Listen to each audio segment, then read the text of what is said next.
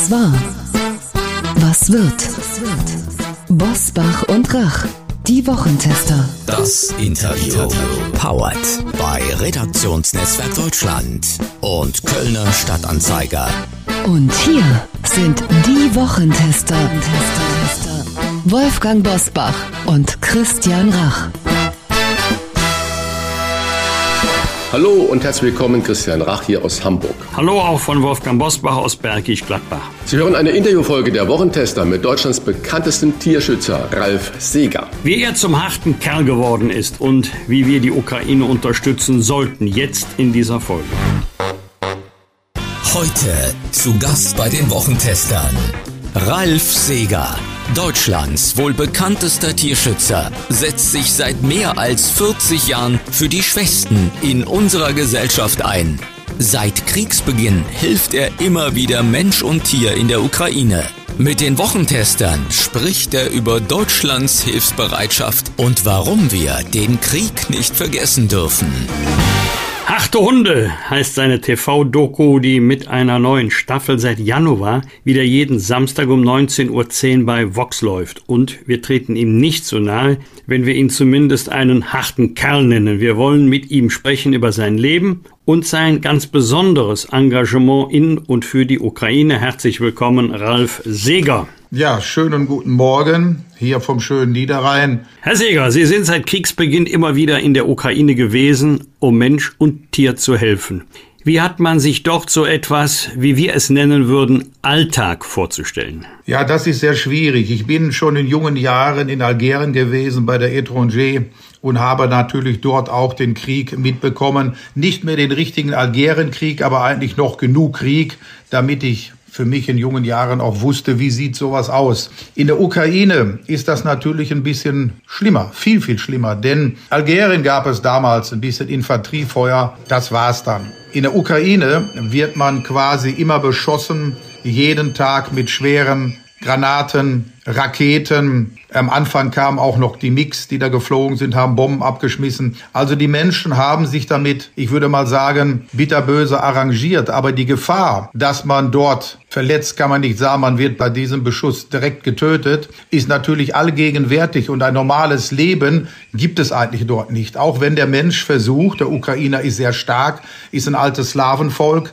sich dagegen zu wehren und einen normalen Alltag irgendwie zu schaffen, ist es doch sehr schwer, denn die Bedrohung ist allgegenwärtig. Herr Seger, Sie haben gerade gesagt, Sie waren in Algerien, Étranger, das heißt in der Fremdenlegion. Und äh, Sie haben jetzt ja auch etliche Einsätze in der Ukraine äh, hinter sich gebracht, wie Sie das gerade erzählt haben. Zwei Fragen. Erstens, was reizt Sie daran? Reizt in äh, Anführungsstriche. Und zweite Frage, rückblickend, war das auch wirklich gefährlich für Sie?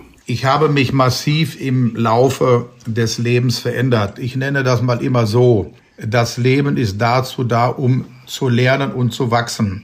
Als junger Kerl damals bei der Legion Étranger habe ich gedacht, das muss man haben, so etwas. Das muss ein Mann haben, da mal hinzugehen. Das habe ich aber ganz schnell revidiert.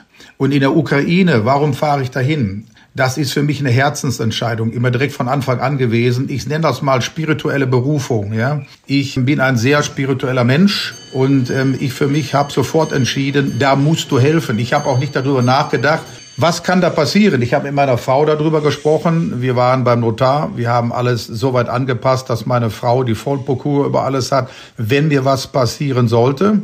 Und dann bin ich sofort gefahren. Und das ist einfach meine Mission. Ich kann nicht hier leben, in meinem Bettchen liegen oder schön zum Mittagessen oder meine Arbeit tun, wenn ich weiß, unweit von hier sterben die Menschen und die Tiere wie die Fliegen werden zerrissen, von Panzern totgefahren. Das sind Dinge, das geht nicht. Ja, viele würden sagen, oh, das ist viel zu gefährlich. Warum machst du das?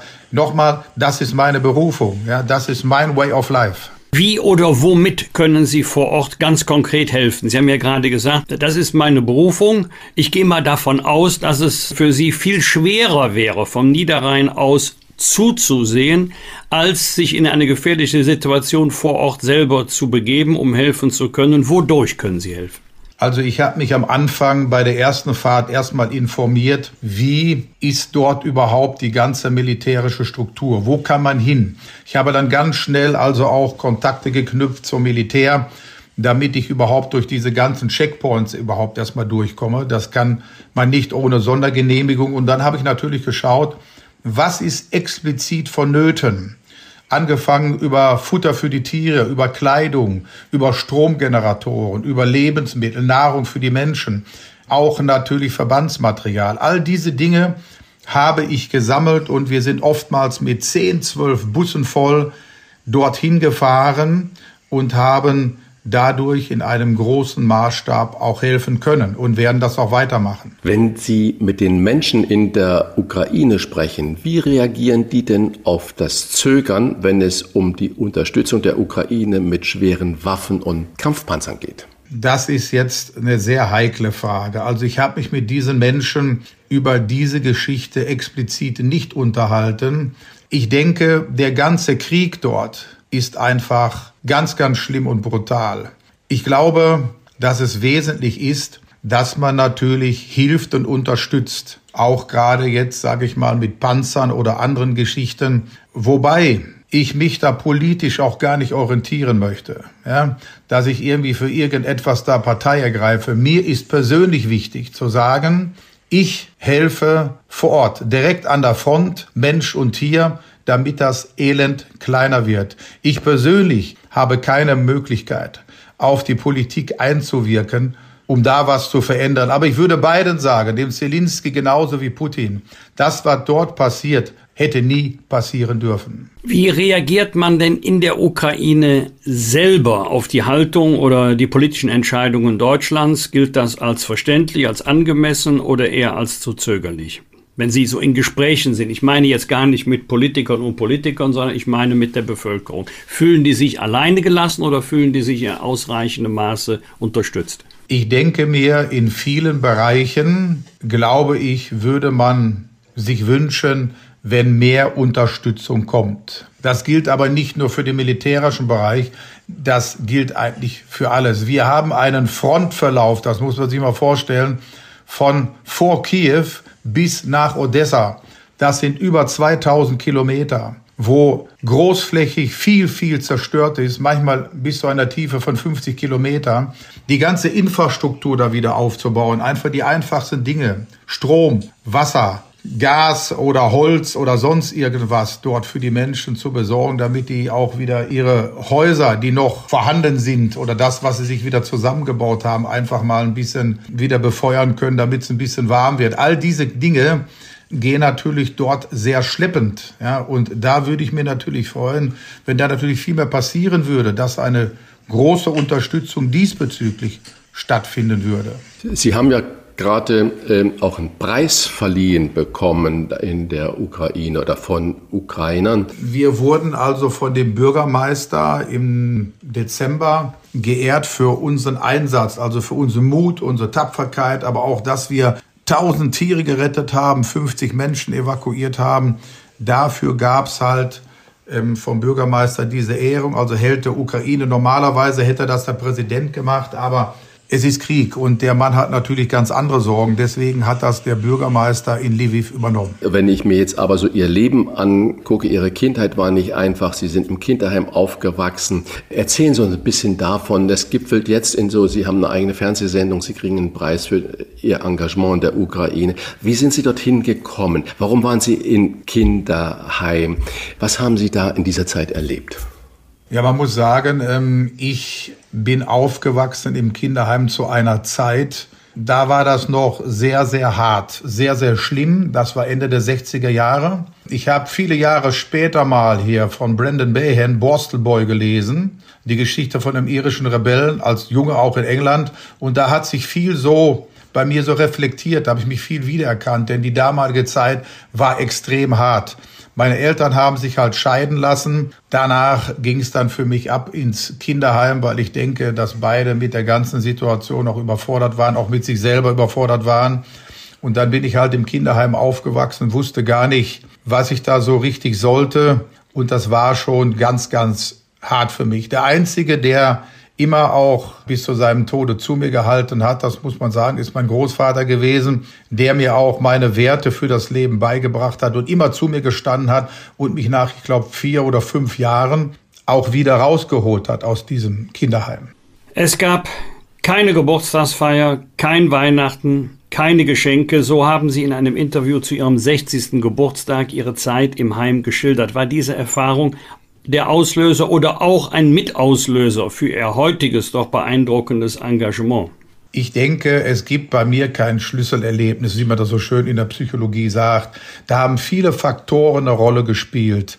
Ich glaube, diese Zeit im Heim hat mich natürlich auch geprägt, dass ich heute auch wenig nach mir selber gucke, sondern nach anderen schaue und gucke, wie geht's den Menschen um mir herum zum Beispiel? Oder wer braucht Hilfe? Wo kann ich substituieren? Denn man muss auch wissen, wir leben heute in einer schweren Zeit und ähm, viele Menschen haben keine Perspektive mehr, ja, sind, möchte mal sagen, schon depressiv viele davon geworden und denken einfach, wie soll es überhaupt weitergehen? Ich versuche so natürlich mit meinen bescheidenen Mitteln einfach auf die Menschen zuzugehen und auch gerade in meiner Fernsehsendung die Menschen anzusprechen und zu sagen, es gibt immer einen Weg, es gibt immer eine Lösung, wenn man will. Man darf niemals resignieren. Sagen Sie deswegen, ich zitiere Sie, Rückgrat und Eier zählen und weniger das Materielle. Wer ist denn für Sie, wenn Sie sagen Rückgrat und Eier, das ist es, das ist ja so ein Männlichkeitssymbol. Gibt es denn Vorbilder für Sie? Gibt es jemand, wo Sie sagen, Menschenskinder, der hat genau das Rückgrat, was Sie sich wünschen?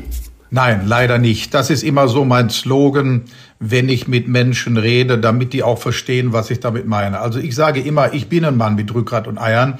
Ich bin ein Mann der alten Schule. Für mich sind zum Beispiel Werte Vertrauen, Respekt, Loyalität ganz, ganz wichtig. Das erlebe ich heute kaum mehr. Man muss heute natürlich differenzieren, mit wem man auch heute kommuniziert, mit wem man etwas macht. Aber nehmen wir mal an, es bewerben sich ein paar neue Burschen bei mir, die ein bisschen helfen wollen. Dann sage ich, okay, dann sehen wir uns morgen früh um 8 Uhr und dann fangen wir mal an, ein bisschen zu arbeiten. So, da merke ich ganz schnell, erstmal kommt man dann vielleicht halb neun oder neun Uhr, dann wird kein Butterbrot gegessen, sondern erstmal so ein Monster aus der Tasche gezogen, so ein Energy Drink, halbe Packung Zigaretten geraucht und dann fängt man mal an und nach der fünften Schubkarre ist man fertig, ist man kaputt. Dann denke ich mir einfach, das kann ja nicht sein, so etwas. Und das bei jungen Männern von 20, 25 Jahre, ja, wo ich mir dann denke, wo geht die Reise da mal hin? Ja, und ich bin halt eben in einer anderen Welt noch aufgewachsen, wo man auch sich selber in die Verantwortung nimmt, in die Pflicht nimmt. Wenn ich überlege, schon in jungen Jahren, ich habe ähm, als Profi damals jeden Tag dreimal trainiert, habe dann ab Mittwochs in allen Großdiskotheken gearbeitet, bis Sonntag oder Montag, äh, kein Schlaf oder ganz wenig, hartes Training, harte Arbeit nachts an der Türe und ich habe mich frisch gefühlt. Ich bin morgens aufgestanden, habe eben mal schnell 100 Liegestützen gemacht, ja, oder 20 Klimmzüge und alles war gut. Das schafft heute keiner mehr. Und da denke ich schon ein bisschen drüber nach, wie soll das dann langfristig überhaupt weitergehen? Ja, also die Belastbarkeit heute ist bei den Menschen extrem runtergegangen. Ja, und es gibt nur noch wenige, die, sage ich mal, wirklich auch die Substanz haben zu sagen, okay, ich mache einfach weiter, weil ich möchte zum Beispiel etwas lernen. Ich möchte auch eine Berufsausbildung machen. Das ist mir einfach wichtig. Das fehlt mir alles so ein bisschen heute. Also die Beanspruchung deutet nicht auf Schach hin, sondern eher auf Kampfsport. Hat der Kampfsport Ihren Durchhaltewillen gestärkt oder Flapsig formuliert ist das Leben für Sie eine Art Kampfsport. Ja gut, das ist natürlich jetzt so ein Slogan. Aber ich möchte mal sagen, Boxen, Ringen und der MMA-Sport, Judo, alles, was ich so gemacht habe, auf oberstem Level hat natürlich schon mein Leben geprägt. Auch meine Disziplin vor allen Dingen. Ich erinnere mich damals, als ich noch geboxt habe, erwischte mich mein Trainer mal mit so einer Fluppe im Mund. Da hat er nichts gesagt. Das Boxtraining wurde aber doppelt so hart, so dass ich danach richtig mich übergeben gekotzt habe. Und dann war er nur am Lachen und dann sagt er zu mir. So wird man nicht Raucher, ja. Ja, genau. Dann sagt er zu mir, du, ähm, das musst du dir jetzt gut überlegen. Beide Dinge gehen nicht. Entweder du raust oder du boxst bei mir. Und dann wusste ich ganz klar, wo mein Weg letztendlich hingeht. Und ich glaube schon, dass mich der Sport einfach stark gemacht hat. Ein Wettkampf zum Beispiel habe ich auch nie betrieben. Ich bin nie da reingegangen, um zu gewinnen. Ich habe immer gesagt, ich habe mich gut vorbereitet und ich versuche mein Bestes zu geben. Und in 99 Prozent der Geschichten hat es dann immer gepasst. Ja, also das war, glaube ich, auch eine sehr, sehr wichtige Erfahrung für mich, zu trainieren, eine hohe Leistung zu bringen, Spaß an der Geschichte zu haben, aber respektvoll auch in einem Wettkampf mit meinem Gegenüber umzugehen. Kommen wir nochmal zurück zur Ukraine. Im Februar ist es ja schon ein Jahr her, dass die Russen die Ukraine überfallen haben und versucht haben zu überrollen und äh, ganz Europa und die Welt in äh, Chaos gestürzt haben. Ein Jahr haben wir jeden Tag diese Meldungen in Nachrichten, in den Zeitungen und auf allen Kanälen. Das birgt natürlich die Gefahr, dass wir uns daran gewöhnen. Herr Seger, jetzt haben Sie hier die Gelegenheit, unseren Hörerinnen und Hörern zu erklären, warum wir uns nicht an diesen Krieg gewöhnen sollten und wie wir uns verhalten sollten sollten. Da haben Sie was ganz Wichtiges angesprochen.